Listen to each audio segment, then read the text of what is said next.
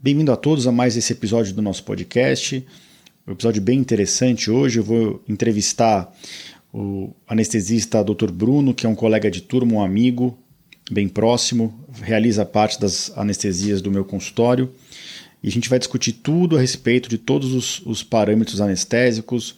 Ele vai dar uma noção geral sobre o papel do, do anestesista e do cirurgião no perioperatório, os tipos de anestesia que são mais comuns e o que, que uh, eles usam de critério para decidir qual vai ser feita uh, numa situação ou em outra. A gente vai falar um pouquinho de novo de alergia, os tipos de anestesia, uh, em relação a jejum, tempo necessário de jejum em situações eletivas de urgência. E uh, o principal objetivo desse episódio é discutir os medos que os pacientes têm. É bem comum no, no, no pré-operatório os pacientes perguntarem para a gente a respeito de dor de cabeça quando é anestesia raquidiana, o medo de não acordar depois de uma anestesia geral. Então a gente vai discutir isso em detalhes. São dúvidas que os pacientes sempre têm no, no quando a gente vai fazer uma cirurgia, e, e os pacientes também têm mandado isso através das redes sociais. Então eu decidi fazer esse episódio bem completo para vocês, tá bom? Espero que vocês aproveitem. Então, sem mais demoras, vamos à nossa música de introdução e depois ao nosso episódio de hoje.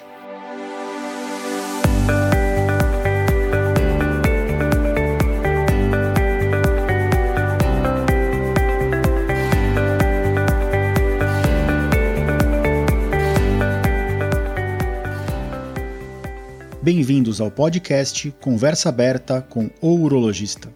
Meu nome é Giovanni Marchini, sou médico urologista formado pela Faculdade de Medicina da USP e serei o anfitrião desse show.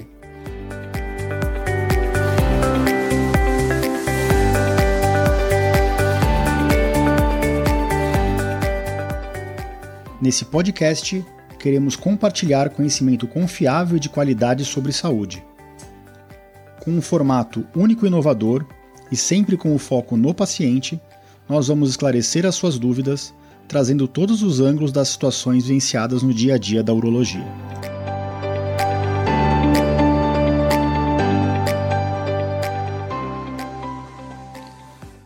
Bem-vindo a todos a mais um episódio do nosso podcast.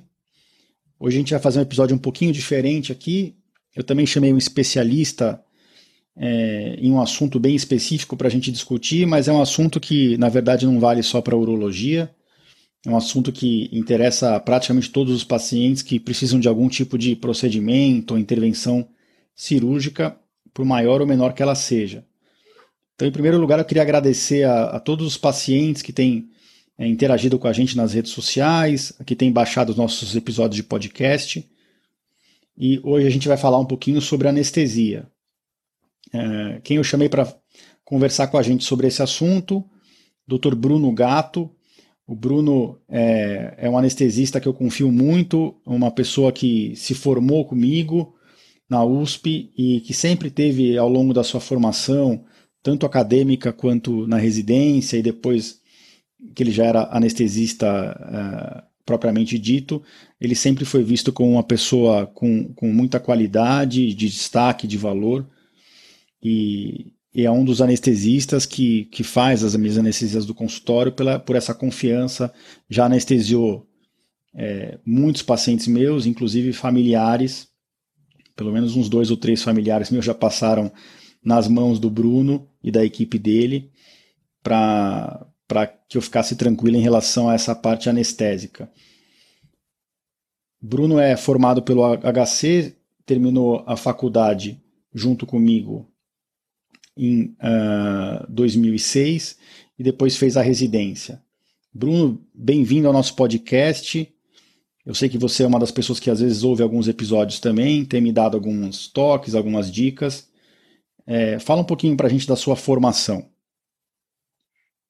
Muito obrigado, Giovanni, pelo convite. É um prazer é, poder discutir isso daí. É inédito para mim, vai ser a primeira vez. É, como você disse, eu, eu, eu, me formei junto com você, a gente se formou em 2006, e aí eu fiz três anos de residência em, em anestesiologia, de 2007 a 2010, e logo que eu terminei, já praticamente saí para o mercado de, de, de, trabalho. Eu fiquei dois anos ainda na área acadêmica, como assistente na, na ortopedia, no Instituto de Ortopedia lá do Hospital das Clínicas.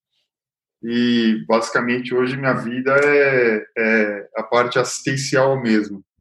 É, é, de, com relação às anestesias que a gente faz, além do que você já falou, é, hoje eu basicamente faço muito uro, gastro, é, otorrino, tórax e gineco-obstetrícia, bastante também. Então é bem variado, é, são vários tipos de cirurgia, vários tipos de anestesia, desde casos é, simples, é, rápidos, é, até mais complexos. Então espero que eu consiga é, responder e ajudar bastante nesse episódio. Com certeza vai ser de muito valor o episódio e como todos podem ver que você está falando, o anestesista às vezes ele se especializa muito numa área, como o cirurgião, às vezes ele faz vários tipos de anestesia. Eu não considero você um anestesista geral, apesar de você fazer é, vários tipos de, de, anestesia pelo mercado que você trabalha, porque eu sei que você se especializa muito em cada tipo de anestesia que você faz. Então é como se fosse um meio termo, um anestesista geral que sabe muito de cada especialidade casado com uma outra anestesista, né, que é bem especialista em cirurgia cardíaca, né, ultrassom cardíaco. E eu acho bem legal o, o, o jeito que você concilia a sua vida de trabalho com a sua vida familiar. Hoje mesmo você, a gente combinou um horário para para essa entrevista que não me atrapalhasse no consultório, mas que também não, não te atrapalhasse num dia de férias de qualidade com a sua filha. E, e, nem todo mundo consegue ter esse bom senso. Eu acho que você concilia muito bem isso. Eu vejo pela qualidade que você tem nas suas férias e queria deixar isso registrado aqui. Isso é uma coisa importante, né? De, de, de gente tentar equilibrar a vida de trabalho com a vida de família, né? Sim, com certeza. O, o, o inclusive, o, uma das, da, das minhas migrações aí ao longo da minha carreira, eu dei por muito tempo aula de risco profissional, é uma coisa que eu estudo bastante, está muito envolvido na área anestésica, é, e é um assunto que ainda é novo aqui no Brasil e vai ser muito discutido ainda no futuro, porque nós estamos engatinhando aqui ainda nesse, nesse tema, e isso não vale só para o anestesiologista, não, é para qualquer profissional da área da saúde, principalmente nós médicos, que, acabou ficando mais em evidência agora durante a pandemia, mas é, é, é um assunto que ainda ele há de ser é, é discutido por muito tempo e com muito mais é, afinco do que ele é hoje. Então, tem que saber conciliar o, o, profissional do pessoal, sim, e é muito importante para a gente. Legal. E só para deixar claro, a gente está gravando esse episódio aqui no meio da pandemia, né, em, em agosto de 2020. Para quem estiver ouvindo isso no futuro, o episódio deve ir no ar daqui umas duas semanas ou três semanas. E, e se Deus quiser, cada semana que passa a gente está mais longe dessa, do pico dessa pandemia maluca que, que acometeu o mundo inteiro né, esse ano. Sim. Bruno, vamos passar agora para o assunto do podcast mesmo, depois dessa introdução inicial. Em, em relação às anestesias, né? Vou tentar fazer um pouquinho de contexto global aqui, depois a gente afunila um pouquinho para urologia, mas o que eu queria trazer bem aqui no podcast é, é uma visão da anestesia, mas responder aos questionamentos que os pacientes nossos costumam ter é, dentro e fora do consultório, às vezes numa situação de emergência, às vezes numa situação é, é, de consulta é, mais, em ambiente mais tranquilo. Você deve ah, fazer muita anestesia de urgência e anestesia eletiva, né? Sim. E você deve pegar muita avaliação pré-operatória uh, na mão dos, das cirurgias eletivas então, como é que você enxerga hoje o, o, o papel do cirurgião que está indicando a cirurgia e vai operar aquele paciente que tem a maior responsabilidade ali no tratamento global? Qual que é o papel do cirurgião em termos do que ele tem que fazer para que ele consiga, de forma objetiva e prática, conseguir uma boa avaliação pré-operatória do paciente? Em geral, a gente encaminha para o cardiologista. Você acha que isso é 100% é, é necessário? E você acha que isso é 100% uh, ah, o suficiente para que o paciente seja avaliado de uma forma global? Ou você sente que isso no dia a dia o paciente chega avaliado, mas falta muita coisa, na, na muito detalhe na avaliação pré-operatória? Como é que você enxerga esse, esse pré-operatório, esse momento pré-operatório? É, é, sim, é interessante a pergunta, porque isso também está é, é tá mudando já e vai mudar cada vez mais. É, nós estamos num período de transição também na, na parte da medicina, né, com a, hoje fala-se em, em Big Data e tudo mais que está surgindo, análise de dado, que tem tudo a ver com esse screening que vocês começam fazendo no consultório dos pacientes e a gente, entre aspas, finaliza, né? Mas é, o, o, o importante, quando o paciente vai operar, é ele saber que existe um negócio chamado equipe multidisciplinar. Então, não são é, é, entrevistas isoladas é, que acontecem até ele chegar na sala de cirurgia. Não é que ele fala com o cirurgião e depois fala com o anestesista e depois talvez com a enfermeira, dependendo do serviço, é, ou até o cardiologista, se o cirurgião julgar necessário encaminhar. É, hoje, para você ter um resultado bom no, na cirurgia, isso, óbvio, vale para o paciente que tem um risco maior, mas também o paciente que não tem risco merece esse tipo de atenção. Tem que ter comunicação entre todos. Então, uma das coisas que eu tenho muito hábito de fazer, e já há um bom tempo, é, se o paciente é, teve uma avaliação cardiológica prévia, e às vezes até pneumológica, dependendo do, do, desse screen inicial do consultório do cirurgião que vocês acabam encaminhando, é obrigatório, na meu ver, a gente ligar para esse profissional e discutir o caso, porque depois a gente vai falar um pouco mais do podcast, mas isso envolve é, tomadas de decisão na anestesia. A gente tem que ter esse embasamento como anestesiologista para saber o que a gente vai fazer com o doente, entendeu? E muitas vezes é, isso muda. E você já presenciou isso, você acha que, ah, não, talvez vai fazer uma geral e a gente acha que talvez tenha que fazer algum outro tipo de técnica, e, ou ao contrário, entendeu? Então, essa comunicação, ela é crucial hoje e ela vai fazer parte cada vez mais do, do nosso dia a dia, entendeu? Essa integração. Então, a palavra é equipe multidisciplinar.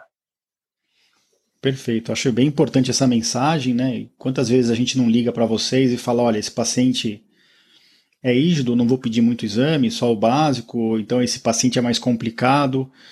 Eu estava pensando em pedir essa avaliação cardiológica, vocês acham que tem que pedir alguma coisa a mais? Mas no fundo, é, o paciente ter consciência de que essa tomada de decisão pode ser momentânea, eu posso às vezes ter dado uma previsão para ele, eu falo isso para o paciente, falo, em geral a gente faz essa cirurgia com esse tipo de anestesia X, é, mas a decisão final é do anestesista no momento da cirurgia ou no momento da avaliação dele no pré-operatório. E com o passar do tempo a gente vai aprendendo a gente mesmo avaliar um pouquinho o, o, o costume de vocês, né?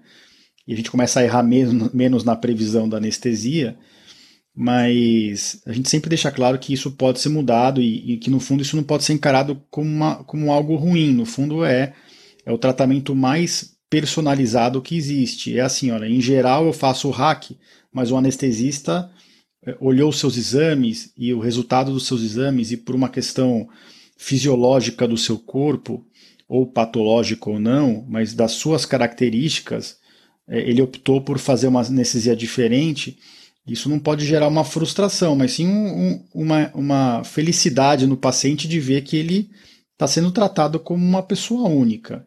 Exatamente. O gosto da equipe de vocês é que vocês tomam essas decisões baseado pelas características do paciente, da literatura médica. Vocês não ficam tomando decisão baseado da, pela, só pela rotina do hospital ou pelo tempo que tem para fazer a cirurgia e terminar a cirurgia. É, o foco é sempre no paciente. Isso eu gosto, gosto muito de ver na equipe de vocês e na, e na sua anestesia particularmente. E nessa, e nessa avaliação pré-operatória, eu até já discuti isso em outro podcast, Bruno, mas os pacientes sempre ficam preocupados, né? Olha, e se eu tiver uma reação alérgica, algum remédio tal, é, alguma anafilaxia, uma reação, aquelas reações que a gente chama de idiosincráticas, são reações não esperadas, né? Eu sempre explico que a gente não, a gente não faz exame de tudo no pré-operatório, a gente faz exame de coagulação, ver como é que está se está com anemia ou não, ver como é que está a, a, parte de sangramento, de função do rim, porque tem droga que é metabolizada no rim. Vocês acabam vendo a parte cardiológica, pulmonar, a própria parte da, do, do malampate, né, do, dos índices da, da dificuldade ou não de, de fazer uma anestesia geral de um tubo, mas não é uma prática nossa trabalhar com exames focados em alergia. Você tem alguma mensagem para passar para os pacientes a respeito disso? Quem que tem que se preocupar mais com esse tipo de, de, de possível evento alérgico ou reacional? Tem alguma população que você vê como de maior risco e que você pode orientar até os cirurgiões? Olha, esse paciente merece esse tipo de investigação antes. Como é que você vê essa situação? Sim, então, é, eu até ouvi o seu podcast, você abordou isso, eu queria fazer algumas considerações. É, a esmagadora maioria dos pacientes que têm mais ansiedade chegam na, na, na visita pré-anestésica, o foco é sobre a anafilaxia ainda. Por quê? O primeiro motivo é que no, no passado, e eu estou falando aí há 30, 40 anos, os medicamentos que a gente usava, usávamos, eram é, muito mais causadores de anafilaxia. Então, tinham mais reações e as reações eram mais graves. Tá? Então, hoje, a incidência desses medicamentos que. O tipo de medicamento que a gente usa causa muito menos, isso é, é estatístico. Segundo, que o, que o, o, o grau de, de, de, reação que tem no, no, no paciente vai variar. E a pior reação que tem ele pode ter uma reação anaflactoide, entre aspas, que até alguns imunos não usam mais esse termo, seria uma reação anafilática mais leve, segundo eles. O, a reação mais grave, que é a reação anafilática que dá edema de glote, que nos dá muita preocupação, porque é um manejo de via aérea difícil, e além da via aérea, tem um, você pode ter um colapso, um colapso circulatório. O paciente cai a pressão e, e realmente é, um, é, uma situação de emergência, não é nem urgência.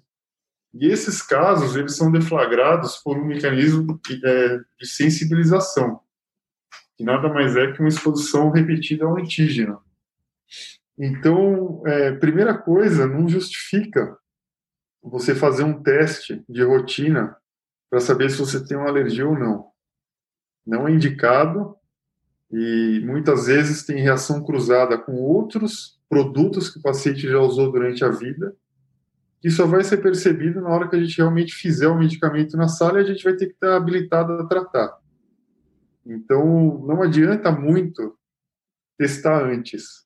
Via de regra, o, o que a gente tem que fazer é ser treinado para identificar e tratar na hora um evento que é extremamente raro hoje. Não é não é comum. Algumas, algumas populações de paciente específico vale a pena in, é, é, investigar e, não, e muito mais do que isso, é, é, prevenir. Então, por exemplo, falando até em termos urológicos, pacientes que têm mielomeningocele, pela exposição repetida ao látex, principalmente durante a sondagem, você sabe melhor do que eu isso, Sim eles têm uma, uma incidência de anafilaxia ao látex muito maior. Então, o padrão ouro hoje, durante é, esses pacientes, quando eles precisam operar, são salas completamente livres do látex, mesmo se o paciente não tiver alergia. Então, a gente já faz, é, desde o começo, tudo livre de látex para evitar essa exposição repetida, para evitar que o paciente tenha uma alergia grave dessa no futuro, entendeu? Mas é uma população específica. Para o paciente da população em geral, não vale a pena testar. O que, que a gente sempre faz, que é o sempre, como sempre na medicina, o que é mais importante? É história clínica. Então, o que a gente valoriza é o que o paciente nos conta. Tá? Então, o paciente fala, oh, eu tenho alergia anti-inflamatória. É obrigação nossa esmiuçar isso. Qual, como que foi que aconteceu, o que, que aconteceu, é, teve pápula só, teve mancha no corpo, no tórax só? Ah, não, eu fiquei inchado, fui para o hospital, tive que tomar adrenalina. Então, é, é, é, outro tipo de reação e que nos causa muito mais preocupação. Via de regra, independente do tipo de, de reação que o paciente descreve, a gente não faz. Hoje a gente tem alternativa para tudo, entendeu? Então, a gente discute na, na sala o método analgésico que a gente vai fazer para o paciente e evita os, os, medicamentos que o paciente fala que já teve reação. E, e, e faz anestesia normalmente depois, entendeu? É, acho que ficou bem claro, então, que nem você disse, que não é indicado no contexto geral de todo mundo que vai operar fazer esses exames, até porque, que nem você falou, é uma reação de sensibilização. Então, às vezes, você pode até no, no próprio teste da, da alergia vir negativo, e aí foi a primeira vez que a pessoa teve contato com aquela medicação, com aquele alérgeno, e aí no momento da cirurgia, que seria o segundo contato, poder até o corpo estar tá mais propenso a ter uma reação alérgica a, aquilo. E isso, essa, essa anafilaxia foi, é um dos grandes motivos, essa, essa imprevisibilidade desse tipo de evento, né, que, que me levou a optar por não fazer procedimento em consultório, Bruno. E eu sei que a chance é muito pequena, mas em consultório a gente não tem a mesma estrutura hospitalar e, sinceramente, mesmo a gente tendo tido treinamento no passado, nosso manejo de via aérea, se eu precisar entubar um paciente no consultório ou, ou administrar medicação, é um ambiente totalmente não, não feito para isso, né? Qual é a sua opinião?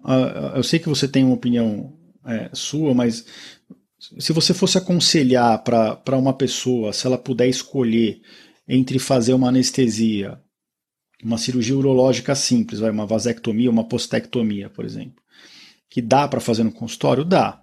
Dá para fazer no consultório, desde que a pessoa saiba os riscos que ela está correndo, que são baixos, baixa prevalência ou chance de acontecer uma reação anafilática, mas ela tem que saber que ela tem que estar tá dentro de um ambiente seguro e que se essa reação anafilática acontecer, mesmo no melhor dos cenários, ela vai estar tá numa situação de, de emergência, ela terá que ser socorrida e, levar, e ser levada muito provavelmente por um para um hospital se ela tiver uma reação anafilática grave. E como a gente acabou de comentar, isso é difícil de ser previsto, né? não estou falando de um paciente que nunca fez nada, não tem nenhuma alergia conhecida. Então, na sua opinião, é, pesando o risco-benefício, você vê alguma situação em que realmente vale a pena correr esse risco de fazer cirurgia em consultório, até referenci referenciando ao nosso episódio anterior, que eu acabei fazendo o episódio sozinho? mas eu queria a opinião de um especialista. Como é que você enxerga isso criticamente para alguém da sua família, sem, sem, sem levar em consideração a confiança que você tem no médico que vai estar tá fazendo o procedimento, mas na, na, na, no fato em si? É, então, é, hoje, é, é pelo menos aqui em São Paulo, eu sei que o Brasil inteiro ouve os podcasts, então Pode ser que tenha alguma região que não caiba o que eu vou falar aqui, mas nós temos muitos, muitos hospitais que já têm uma estrutura de day clinic, que a gente chama. Que o paciente interna, faz o procedimento, a gente ceda, e não é que ele vai, vai de alta no fim do dia, ele vai de alta na hora do almoço, estourando, às vezes até antes. Então, não vejo muita justificativa sendo que esses centros têm toda a estrutura no centro cirúrgico. Então, se precisar acessar a via aérea, tem material. É, se precisar é, ajuda ou qualquer coisa, tem mais gente, você não vai estar num ambiente sozinho, tudo. Então, é meio que injustificável é, você fazer, sendo que tem essa alternativa. A meu ver, eu sei que tem muita gente que faz ainda, mas é, nós estamos muito bem servidos, né, nesses centros aqui, pelo menos aqui em São Paulo. Num lugar que não tem isso, não tem esse tipo de estrutura, é, teria é, que, que, ser feito. Primeiro, você já disse que é o mais importante, o paciente tem que ter ciência dos riscos que ele está correndo. que nem sempre isso acontece. Então, é, ele tem que saber que pode ter alguma reação e, e, e ter algum problema, entendeu? E, segundo, minimizar o número de medicamentos que você administra num tipo de procedimento desse, entendeu? Perfeito. Porque quanto maior, maior, o, maior o número de medicamentos que você faz, maior a chance de você ter algum problema, alguma reação, né? É o, mais ou menos a ideia do menos é mais. Então, você faz o, o estritamente necessário e, e, e vai embora para sua casa, mas não é o ideal. Mais uma vez, principalmente aqui em São Paulo, que a gente tem muita alternativa nos mais diversos hospitais, desde os de ponta até os hospitais menores, eles têm essa estrutura já, quase todos, então não justifica. Ah, acho que a gente pensa muito parecido, viu? Eu acho que os, os benefícios de uma cirurgia em consultório, que é um ambiente não preparado 100% para anestesia e para uma possível complicação, é, eu acho que, que ela só deve ser feita em locais onde realmente não tem essa disponibilidade e, e acho que cada um sabe o local onde atua.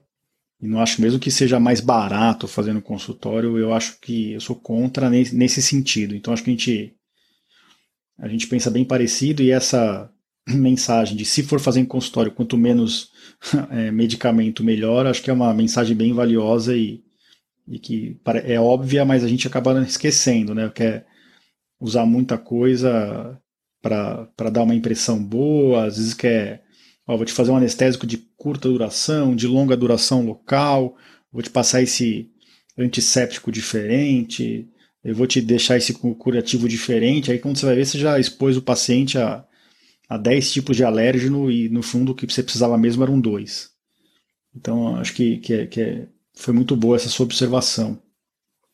Vamos aproveitar o gancho, Bruno.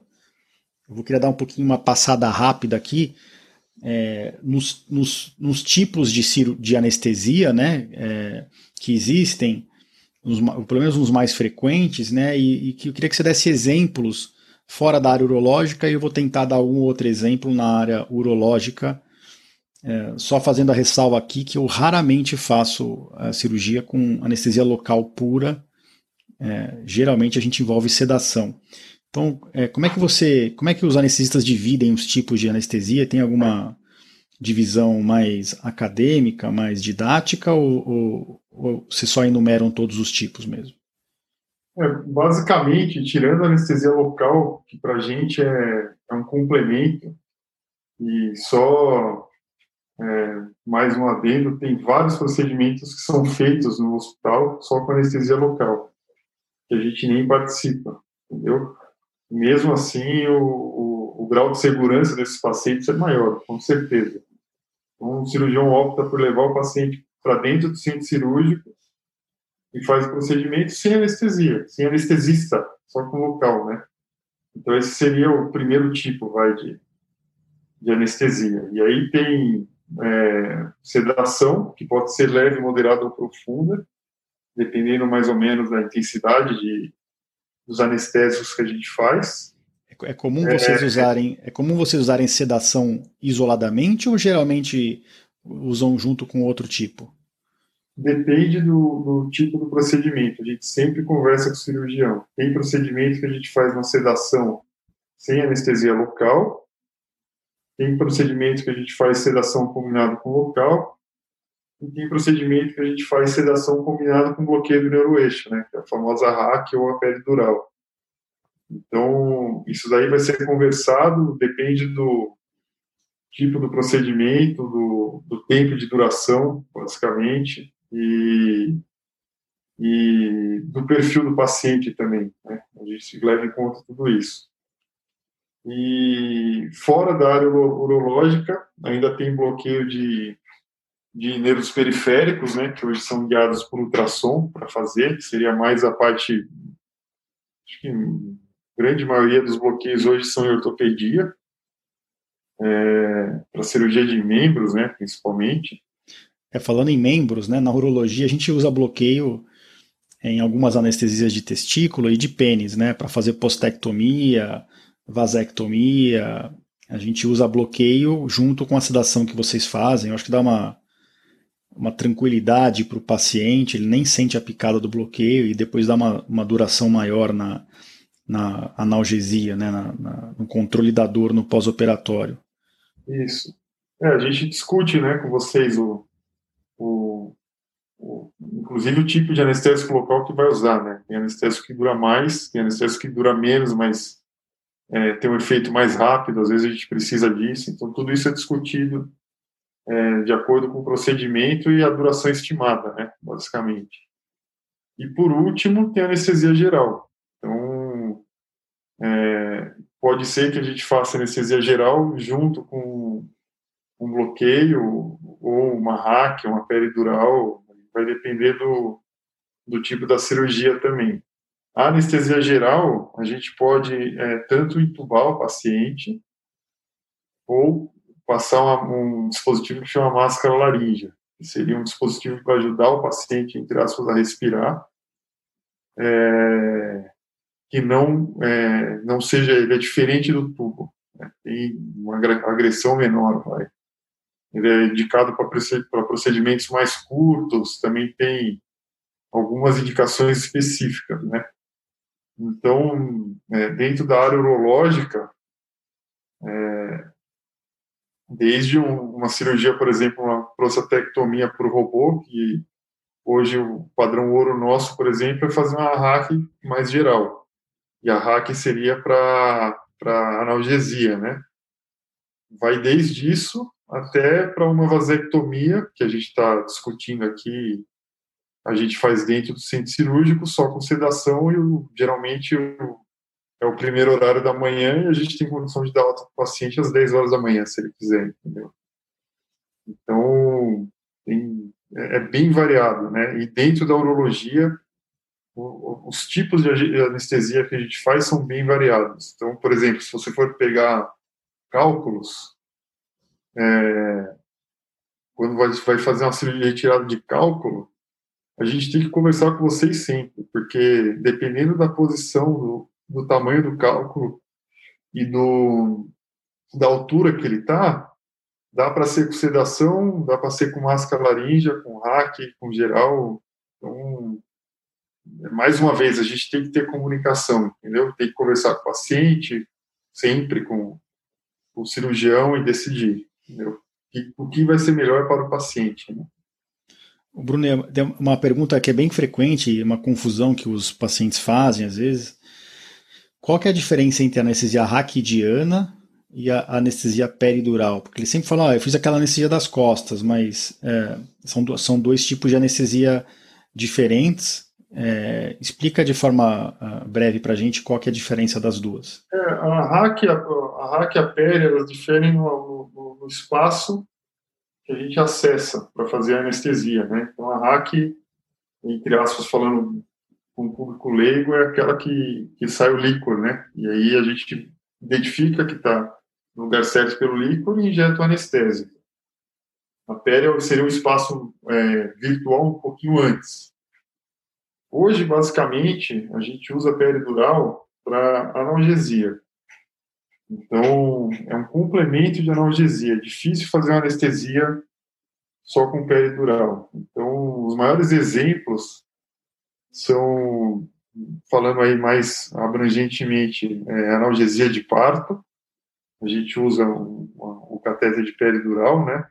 Para cirurgias que a gente tem, um, tem que ter um controle da dor por mais tempo, que envolvam incisões maiores, tudo. Então a gente passa também um catéter por esse espaço peridural e liga uma bomba que, que dá medicamento controlada com um volume e em horários pré-determinados, que chama bomba de PCA, que é analgesia controlada pelo paciente. Então, a peridural ficou basicamente reservada a isso, salvo exceções, né? E a hack a gente já usa mais como mais anestesia mesmo. A gente faz várias anestesias só com hack. Então, como eu disse, a grande maioria do, do dos procedimentos que envolvam cálculos baixos, dá para fazer com hack. Falando de outras áreas, muitos procedimentos ortopédicos, por exemplo, da cintura, do, da cintura para baixo, pé, joelho, também é tudo com hack. E aí a gente fala mais em anestesia, não analgesia. Né? Eu queria dar alguns exemplos aqui na urologia, é, de, dos, dos, procedimentos mais frequentes que a gente faz, só para dar uma, uma ilustrada nisso tudo que você falou. E vou explicar um pouquinho por que, que a gente escolhe cada um desses tipos de anestesia. Mas depois, na sequência, eu queria perguntar especi especificamente para você algumas coisas em relação às características dos pacientes, tá? Se, se, se tem alguma, algum critério que vocês usam para determinar um tipo de anestesia ou não.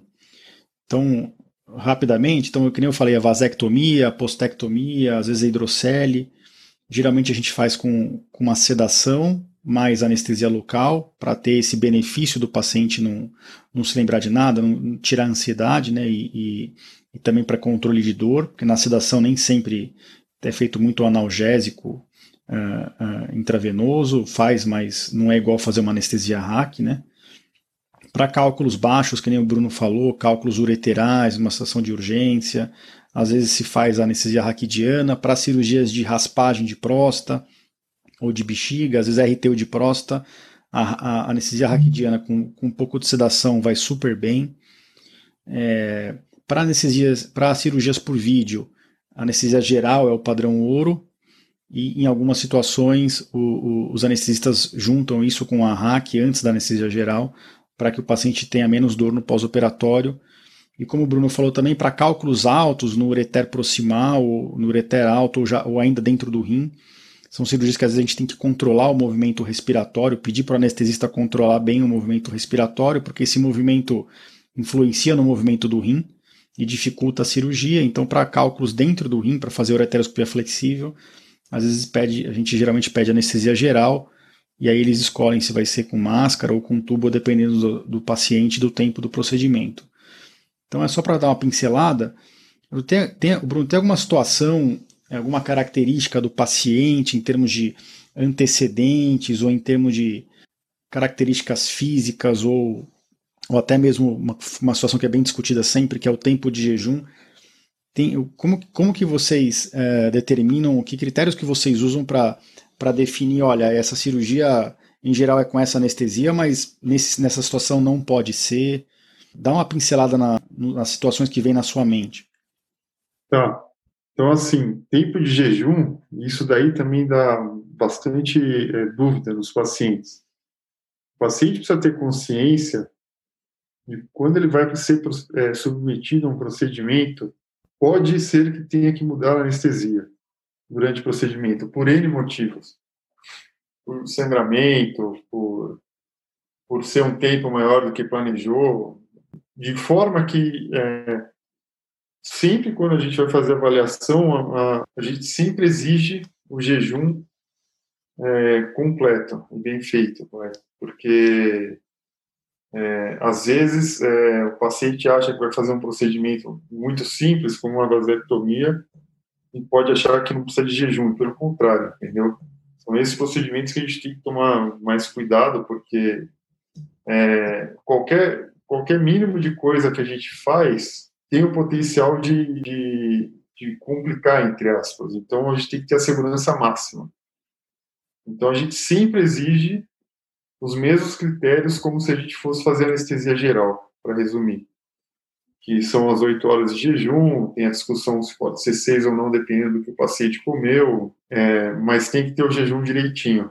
A segunda pergunta é, dependendo do, do, do, principalmente do tipo de comorbidade do paciente, a gente sempre acaba derivando para anestesia geral, porque ela é mais segura, por incrível que pareça. Sempre quando a gente tem um paciente sob anestesia geral, é, a gente tem um controle maior sobre ele. Então, isso vale é, principalmente quando o paciente tem alguma cardiopatia mais importante, ou é mais idoso, geralmente a gente vai acabar fazendo anestesia geral porque é mais seguro.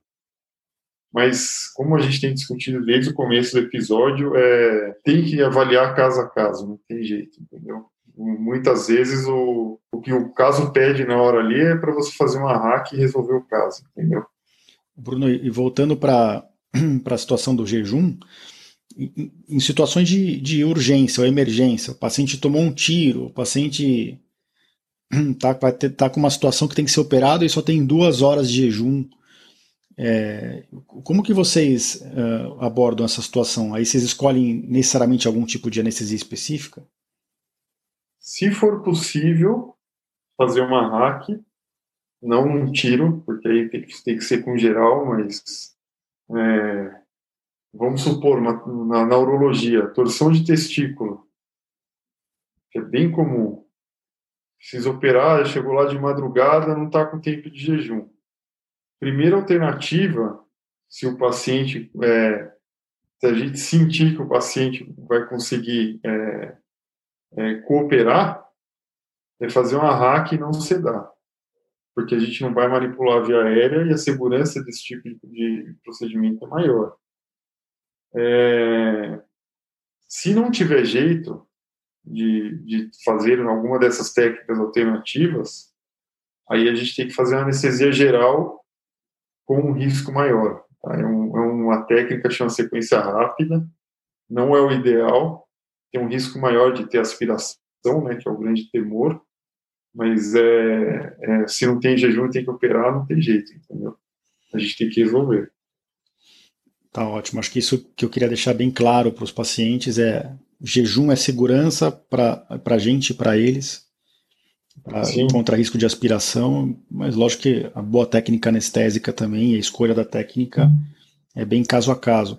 Vocês sempre são, a anestesia, né, sempre é, comparada, eu lembrei disso agora, como o anestesista é o piloto do avião, né, que faz o avião decolar e faz o avião pousar em segurança que é, é fazer anestesia e colocar o paciente para dormir e acordar o paciente operado.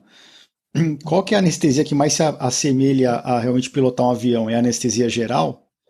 Geral, claro. E que... Porque tem a indução, e aí a manutenção e depois o período de, de, de incubação. Bem, bem semelhante, inclusive tem é, inúmeros trabalhos e estudos e estudiosos é, da anestesia, na, da medicina e especificamente da anestesia, que hoje em dia são derivados da aviação, né? Tanto na anestesia quanto no centro cirúrgico. E aí a gente fala em mais em protocolos de segurança e, e checklist, tudo isso que a gente faz hoje no hospital, mais de 90% disso daí é derivado da, da, da aviação. Pô, legal. Então, não, não, tinha, não tinha essa, esse conhecimento, né? legal. A aviação contribui muito para a gente, para médicos e para, principalmente para anestesiologia. Tudo isso são métodos para aumentar a segurança do paciente. Então, hoje, alguns pacientes que estão ouvindo não sabem, mas se você vai operar uma cirurgia que tem uma lateralidade, sei lá, você vai operar um cálculo do lado direito a gente tem que fazer uma marquinha no paciente, indicando que é o lado direito, para ele descer para o centro cirúrgico. É, muitos hospitais, se não tiver demarcado, que chama, a enfermeira não deixa o paciente descer. Isso é ótimo, porque é um critério de segurança. Na hora que o paciente chega na sala, o auxiliar pergunta de novo se vai operar o lado direito. Inclusive para o anestesista. Pessoal, vai operar o lado direito mesmo? A gente fala, vai. Está certo, está confirmado. Então, isso daí, por incrível que pareça, foi um vascular que, elaborou né, o Shematu Gawande, e, e isso foi é, causa de uma, uma redução de mortalidade é, enorme na medicina. Na verdade, é uma mudança de paradigma. Então, veio para ficar. Não, legal, acho que é importante isso tudo que você falou e, e, o paciente ter a ciência de que realmente no ambiente cirúrgico, hospitalar, seja no, no centro cirúrgico habitual, seja no day clinic, existem todos esses protocolos que são seguidos, que esses protocolos não existem para ser chato, mas é, é para segurança mesmo, então a gente checa a lateralidade mais de uma vez, é checado o tempo de cirurgia, o posicionamento do paciente, uh, se é feito antibiótico profilático ou não, tudo com o objetivo de se minimizar erros e de se aumentar a segurança do paciente e de se rever tudo que vai ser feito é que nem checar os pilotos, os botões de todo o, o avião, todos os, os, sistemas do avião antes dele decolar, né? Então, e mesmo ao longo do, da, da, anestesia e no final da anestesia do procedimento cirúrgico, isso é feito.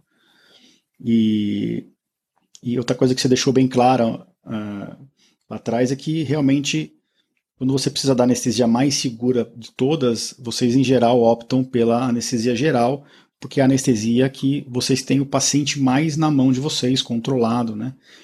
E eu queria aproveitar esse gancho para a gente passar para a parte do episódio aqui que eu vou, eu vou citar alguns medos dos pacientes e eu queria que você comentasse sobre esses medos, se eles são devidos mesmo, se hoje em dia não precisa mais ter esse medo. É lógico que a gente sempre orienta o paciente que sempre existiu risco anestésico, mas algumas vezes o paciente tem um medo até exagerado de um ponto ou de outro, é, porque ele já ouviu falar de alguma coisa, ou já teve algum conhecido que teve alguma coisa no passado. Isso às vezes até impede ele de fazer um tratamento que ele precisa fazer, ou, ou ele chega numa situação de angústia muito grande no momento do procedimento, e vocês orientam e fazem os pré-anestésicos. E eu vou falar o primeiro medo, então, que eu acho que é o medo que é um dos mais frequentes que eu vejo até hoje, que é o de cefaleia pós-hack, né? O medo de ter a dor de cabeça absurdamente intensa depois de fazer uma anestesia raquidiana. O que, que você tem para falar para a gente sobre isso?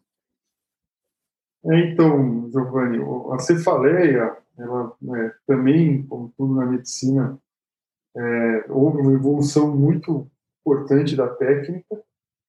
Ela é ela é proporcional ao calibre da agulha que a gente faz o, o, a punção. E hoje a gente usa uma agulha muito fina. O que acontece é que a incidência de cefaleia ela é estimada em uma para cada 10 mil casos. Não dá nem para saber se é isso. Na prática, o que a gente fala para os pacientes é que sim, pode acontecer, mas um, é extremamente raro. Dois, não justifica a mudança de técnica se ela está indicada. Porque mesmo quando esses casos evoluem para cefaleia, a grande maioria dos pacientes elas vão ser é, tratadas de maneira clínica com resultado satisfatório, entendeu? É, a última alternativa que a gente teria é, seria fazer um blood patch, que é um, um PET com a coleta de sangue do paciente no local da punção, mas é extremamente raro acontecer isso numa cefaleia derivada de, uma punção por uma agulha de, de hacking. Né? Tá então, não justifica mudar a técnica e a gente acaba orientando os pacientes, eles entendem e, e os casos que a nossa equipe tem em todos esses anos dá para contar, é, é muito raro entendeu? E geralmente a gente trata clinicamente e resolve. Acho que isso é uma, é uma impressão cultural que acho que com o passar do tempo vai acabar morrendo, né? Porque como cada vez tem menos casos, é mais raro. Sim, antigamente os pacientes eles, eles, eles tomavam a RAC, principalmente para cesárea, e a orientação era ficar uma semana deitado. Isso não tem mais.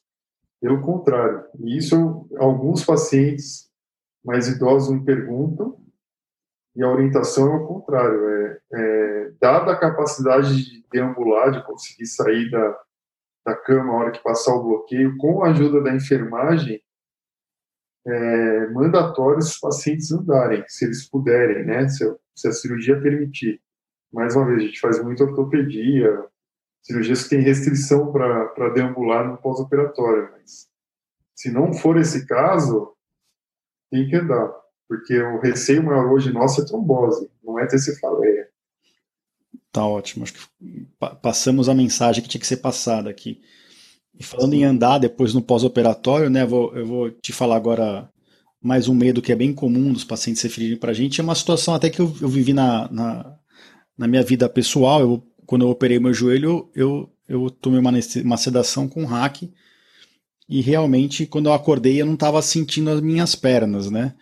E é uma sensação inesperada, até porque eu era muito novo e isso não foi nem me, me orientado no pré-operatório. Como que você costuma orientar os pacientes em relação a isso? Você acha que isso tem assustado os pacientes ou eles sabendo que isso vai acontecer, que pode acontecer? É... É, é, então, é, é, importante a gente é, orientar os pacientes, é, falar que isso tem potencial de acontecer e, mais uma vez, conversar com o cirurgião e tentar estimar mais ou menos o tempo cirúrgico, porque a gente consegue fazer, é, titular a dose que a gente faz da RAP. E se a gente faz uma dose menor, o tempo que ele vai ficar bloqueado sem sentir as pernas vai ser menor, entendeu? Então, é, isso tem que ser discutido. Uma das contraindicações de não fazer a hack absolutas é a recusa do paciente. Então, já teve várias vezes que, a hora que eu falo isso para o paciente, o paciente vira e fala: não, não, eu não vou conseguir suportar isso, me faz geral. E a gente tem que respeitar. Entendeu? Então, não dá para reverter, não tem um antídoto para isso. Então, é, é, geralmente esses pacientes vão, eles vão estar sedados, né? E muitas vezes o que acontece é que eles ficam com uma sedação residual, mesmo depois que acaba a cirurgia, a hora que eles acordam no quarto, o bloqueio já passou parcial, às vezes até totalmente. Mas eles têm que saber eles podem se acordar bloqueados ainda e não tem muito o que fazer, tá? a não ser a gente, mais uma vez, discutir com o cirurgião e titular essa dose da RAC e, em último caso, se o, se o paciente não quiser, é, mudar a técnica, fazer uma anestesia geral, não tem problema nenhum. Eu vou te falar que é uma sensação bem estranha, viu? Você pega na sua perna, parece uma perna de outra pessoa, né? Agora, é. o Bruno, eu acho que uma, uma das, das sensações que você pode ter nesse momento, é, ainda mais se você não tiver sido instruído no pré-operatório, é você pode ter medo de não mexer mais as pernas. Isso eu vejo que é um medo mesmo. Você acordar Sim. sem sentir as pernas e achar que isso vai durar para sempre. Isso pode acontecer, não? Pode, e por isso que tem que ter a comunicação com o paciente antes, porque isso pode deflagrar, deflagrar um ataque de pânico, inclusive. Então, é importante a gente conversar com o paciente. Geralmente, a gente tem medo do que a gente não conhece, né? do que a gente não sabe. É o medo do desconhecido, né? Então, se você conversa, a gente tem um papel de estabelecer uma relação médico-paciente muito importante, embora não pareça. O paciente, a gente tem que passar confiança e, principalmente, é, o paciente tem que saber o que vai acontecer. Então, migrando um pouco mais para o que está em evidência agora, que é o protocolo ERAS, que é o de, de retorno rápido às atividades, entre aspas. É, antigamente a gente tinha uma noção de que a gente tinha que sedar o paciente, ele já não vê nada e ficar dormindo mais rápido, o mais maior tempo possível. Isso está meio que caindo. Não, não é assim que funciona, é pelo contrário. Então, o que, que esse protocolo ERAS fala? Né? Ele é derivado da cirurgia coloproctológica. É, uma das primeiras premissas dele, quando a gente vai passar a visita, é, é, o contrário, é não sedar. O paciente vai acordado, o paciente cirúrgico. Por quê? Principalmente porque a gente conversou com o paciente antes, ele sabe o que vai acontecer. Então a gente usa o mínimo possível de sedação, mesmo quando ele vai ser submetido à anestesia geral, porque a ideia é que a hora que acaba a cirurgia, ele tenha uma recuperação mais rápida, para tudo. E, inclusive, isso funciona também e serve para urologia. Ele vai comer antes, vai se alimentar antes, vai ingerir líquido antes, vai é, sair da cama antes. Então, são ganhos para o paciente, entendeu? Agora, Bruno, esse, esse, a incidência de, dessa lesão grave na hack é, é, rari, é raríssimo, né? Raríssimo. Passando agora para um terceiro medo, que já aproveitando o que você falou, nesse, nesses protocolos de reduzir ao máximo, ao mínimo, né, a, a, a quantidade e dosagem das medicações, tem pacientes que têm um perfil mais ansioso, que realmente tem muito medo de de se deitar na maca e ficar assistindo as luzinhas passando enquanto ele é levado para o centro cirúrgico, é, principalmente quando ele vai fazer um procedimento que, que às vezes ele não vai ficar sedado. Tem gente que é mais ansiosa, é muito do perfil de cada um. para esses pacientes que, que têm esse medo extremo, essa ansiedade, que demonstram isso para vocês no pré-operatório, é, vocês orientam, que nem você falou, mas o que, que vocês fazem para eles é, se você vê que realmente a ansiedade vai prejudicar muito o paciente até ele chegar no centro cirúrgico e se ele deixar claro que ele não quer só uma anestesia local, ele quer dormir um pouco? O que, que em geral vocês, como é que vocês abordam isso? É, são, são duas, é, tem que dividir em dois aí. Primeiro tem o paciente que você vai lá, conversa e fala, não, não quero. Não gosto, não quero, e aí, óbvio, a gente cede o doente antes. Tem maneira de ceder antes. Inclusive, até é, intramuscular. Em último caso, o, o, a gente pode até pegar o acesso do paciente dentro do centro cirúrgico antes dele entrar na sala e, e sedar um pouquinho, né? Nunca, nunca fazer isso no quarto, né? Isso não é seguro. É, aí a gente resolveria esse paciente que é mais ansioso na visita pré. O segundo ponto é, é um dos problemas de você fazer é, cirurgia com anestesia local, inclusive em consultório, sem a presença do, do anestesiologista. Porque você pode começar o procedimento para o paciente ter uma, uma crise de pânico. Entendeu? Então, é, não, não é legal, não é bom, e por isso que é até melhor sempre a gente estar tá junto e sedar para fazer esse tipo de procedimento, porque traz inclusive conforto para o paciente. Né? Então, é, já aconteceu comigo, inclusive, dentro do hospital, o, o, o colega cirurgião foi fazer um, um, um, procedimento só com anestesia local e me chamaram. Pô, o paciente tá, tá, não está bem. E ele estava tendo uma crise de pânico.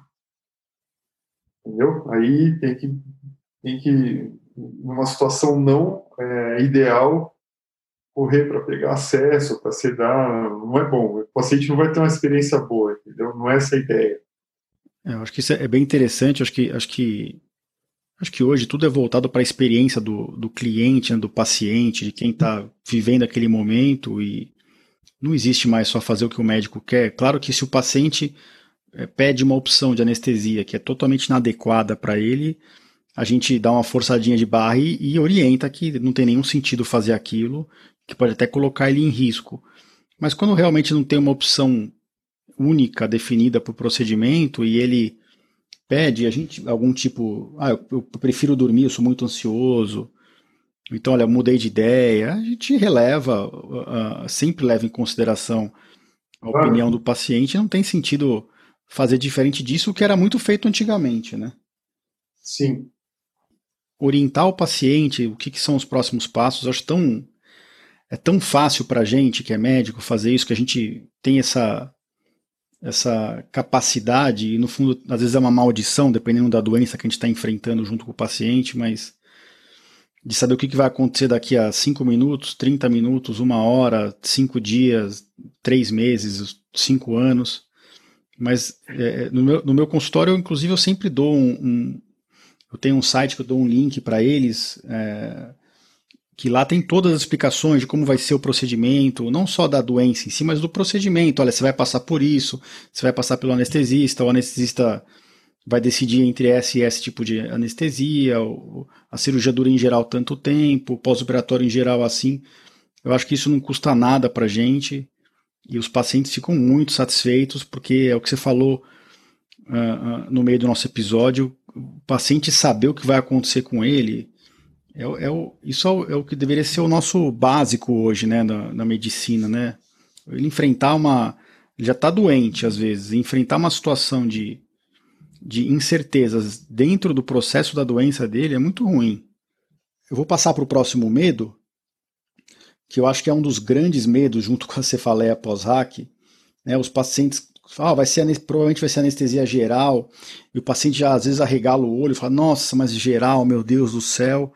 E a gente já deixou claro aqui que a geral é a anestesia mais segura que tem, que vocês têm o paciente mais na mão.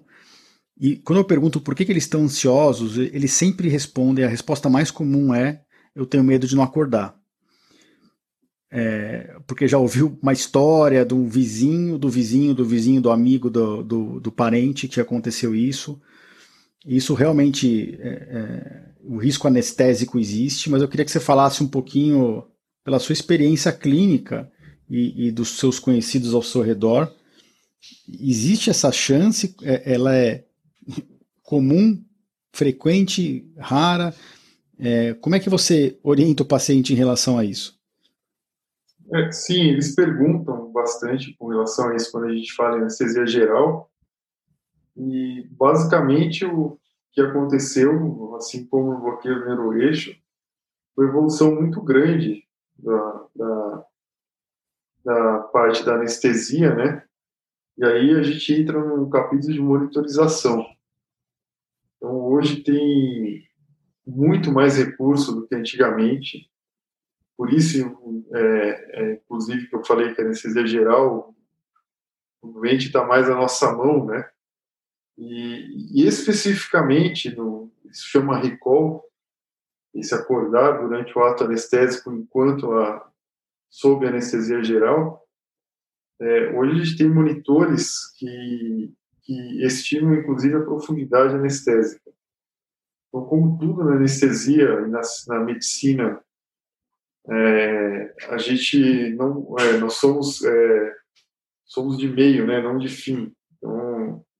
A gente sempre pode prometer para o paciente eticamente que a gente vai realizar o ato anestésico, mas nunca é, não vou acordar, não vou sentir dor, isso não pode, né? É antiético.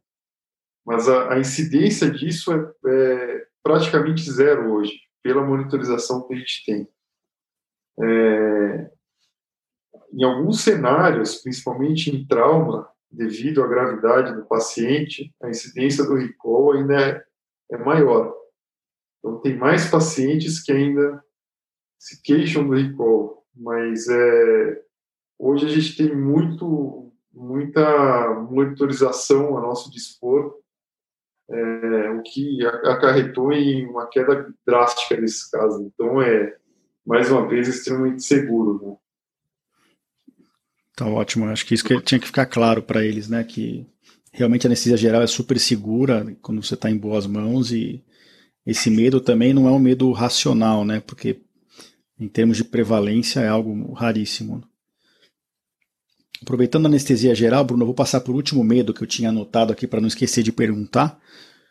E, e, sinceramente, isso é uma coisa que, que eu, eu, vejo muito pouco nas suas mãos e na mão dos, dos anestesistas da, da sua equipe, do qual você faz parte, que é o paciente acordar e na, na, ainda na sala de cirurgia ou depois na recuperação pós-anestésica, o paciente fica muito nauseado, muito enjoado, evolui com vômitos, o que para a gente é muito ruim como cirurgião, porque a gente quer que o paciente nessa hora esteja em repouso completo para não causar uma hérnia na incisão que a gente fez ou para não para que não suba muito a pressão e aumente o sangramento de uma área que foi operada.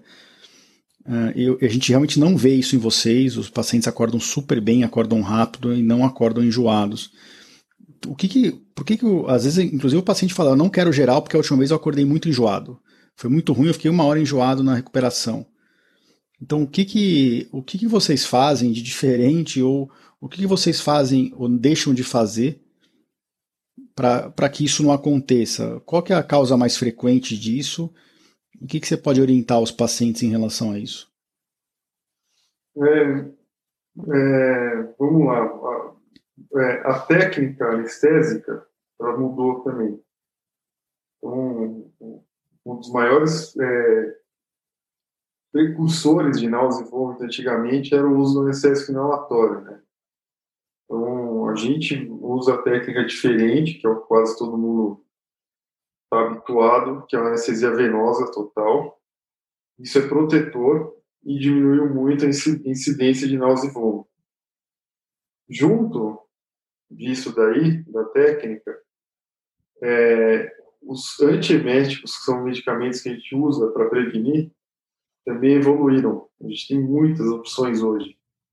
E o que a gente costuma fazer é dar a grande maioria deles e deixar só um de resgate, mesmo se o paciente não tem antecedência de náusea e vômito. A gente procura proteger antes do evento acontecer. É, mais ainda, é, a gente procura diminuir o uso dos medicamentos que são causadores de náusea e vômitos. Então, dá o mínimo, basicamente, de opioide e de morfina para esses pacientes. Também ajuda. É, e, finalmente, é, dependendo do caso e dos fatores de risco, tem alguns pacientes que ainda precisam é, de mais antiemético e, infelizmente, ainda não useiam. Quais são os fatores de risco? Geralmente é mulher, obesa, acima do peso, jovem e que não fuma. Tabagismo é fator de proteção para nós envolver. Então, esse grupo de paciente, a gente tem uma, uma atenção especial e geralmente costuma alertá-las de que elas podem nausear no pós, porque é o que acontece na prática. São trabalhos muito bem estabelecidos já. Mas você fazendo tudo isso, não tem jeito, a incidência cai muito. Então, hoje, o que a gente costuma falar para os pacientes é que os pacientes que vão nausear são realmente os que têm uma predisposição muito grande, senão eles não vão ter náusea. Entendeu? Não, tá ótimo. Eu não conhecia esses fatores de risco tão bem estabelecidos, até uma é uma, é uma, são parâmetros que eu vou começar a observar mais no consultório e talvez a gente mesmo aqui no consultório começar a alertar né, as pacientes, até mesmo antes de vocês, para que todo mundo fale a mesma língua. E apesar de você ter falado que cigarro é um fator protetor, isso não quer dizer que é para fumar antes das cirurgias, tá, gente? que fique bem claro aqui, né?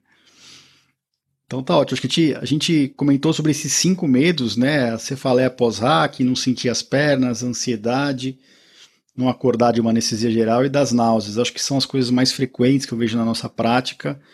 E todo mundo que ouvir esse episódio vai, se precisar de um dia de cirurgia, que pelo menos vá um pouco mais tranquilo, desde que todos essas, esses requisitos técnicos que você comentou sejam respeitados, né?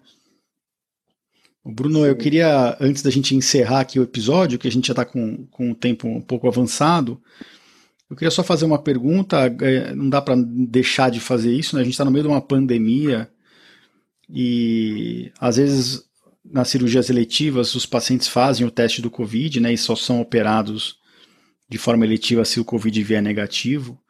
Mas numa situação de, de emergência ou urgência que o paciente não tem o teste colhido e numa situação ou numa situação em que o paciente tem o teste coletado, ele está internado e é sabidamente é, portador do vírus do Covid na fase aguda.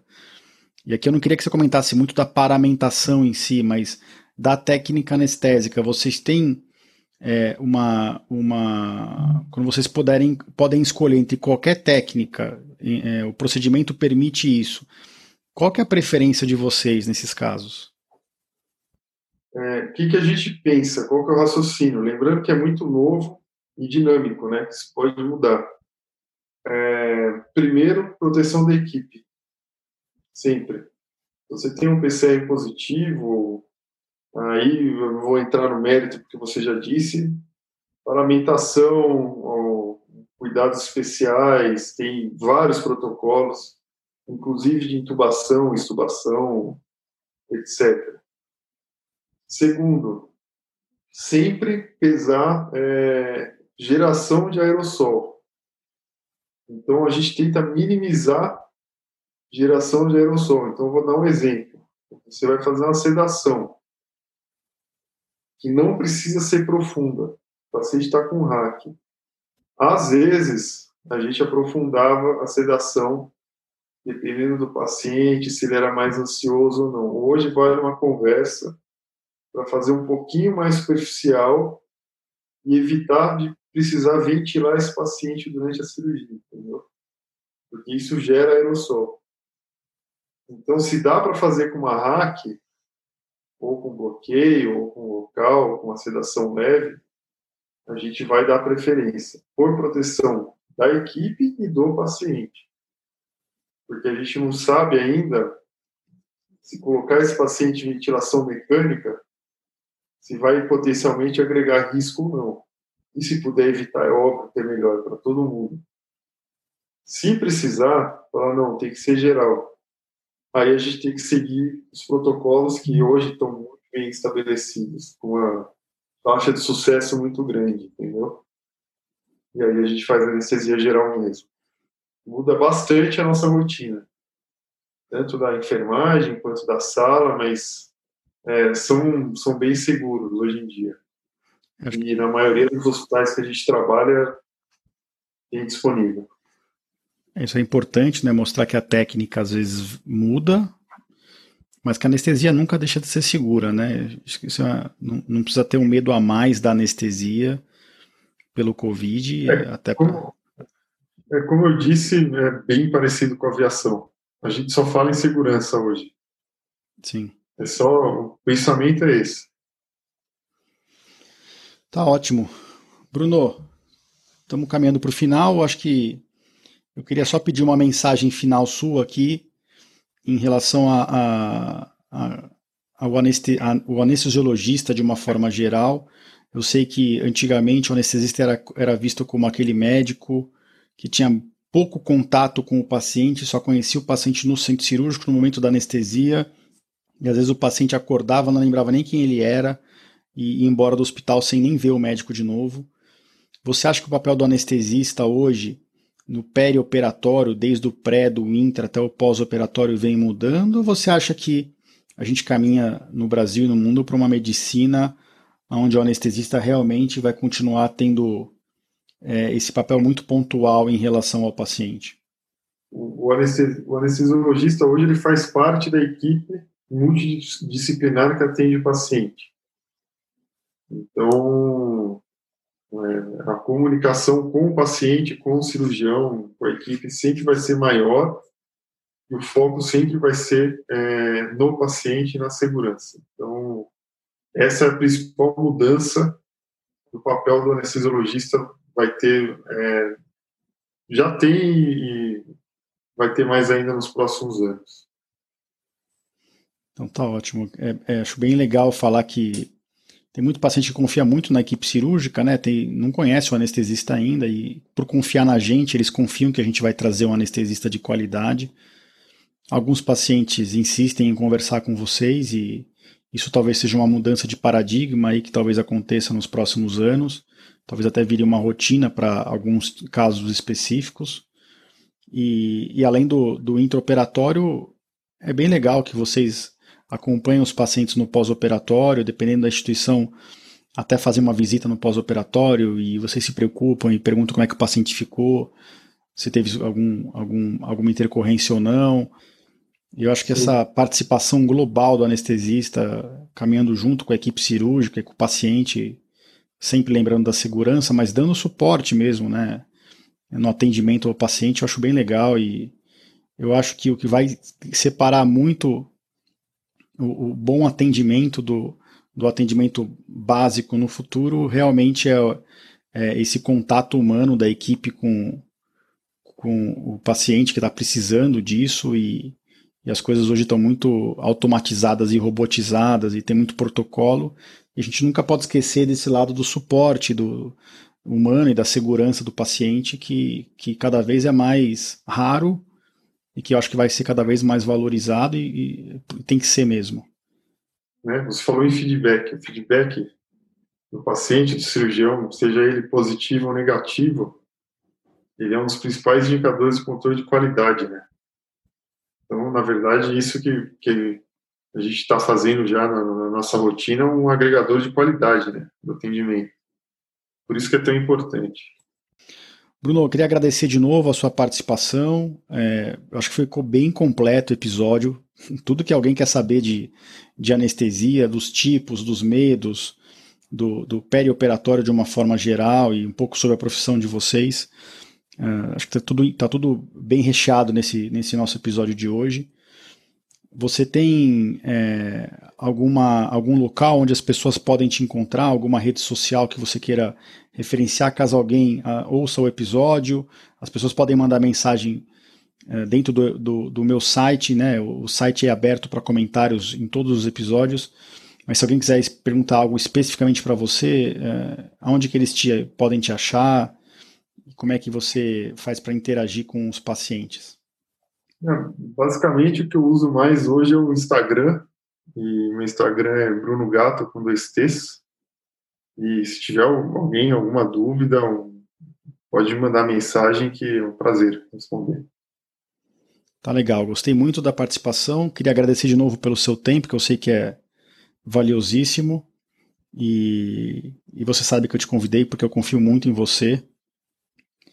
E queria deixar de novo o agradecimento do, do nosso consultório também pelo serviço que você presta aí e, e pela amizade de anos aí que a gente vem compartilhando as coisas. Espero que isso dure muito, muito tempo, independente da parte profissional. Tá bom? É, queria agradecer a todos que estão ouvindo também. E a gente se vê por aqui no próximo episódio. Grande abraço, Bruno. Um abraço, muito obrigado pelo convite, foi muito bom. Obrigado mesmo. Obrigado a todos. Eu espero que vocês tenham aproveitado esse episódio, acho que foi bem completo. Queria agradecer mais uma vez por todos os comentários, uh, os acessos na, na, na, plataforma do podcast. Nós, já, nós estamos com praticamente mais de 900 downloads do podcast quando esse episódio sair. E isso para mim é muito gratificante, que nem eu sempre falo, de alcançar tantas pessoas que precisam de informação de qualidade e nem sempre sabem aonde ou, ou a quem recorrer. Se vocês gostaram do episódio, compartilhem, uh, deixem suas dúvidas. Esse episódio vai estar tá no meu site, na, na página www.ourologista.com barra podcast barra episódio 15. Lá nós vamos ter todas as informações sobre esse episódio, alguns links e, e essa página fica aberta para comentários e para dúvidas, tá bom?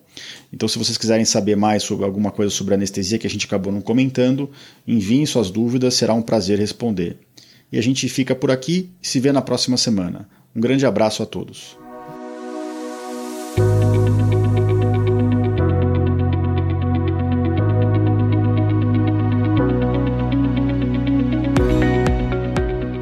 Você ouviu a mais um episódio do podcast Conversa Aberta com o Urologista. Mais uma vez, obrigado e até o próximo.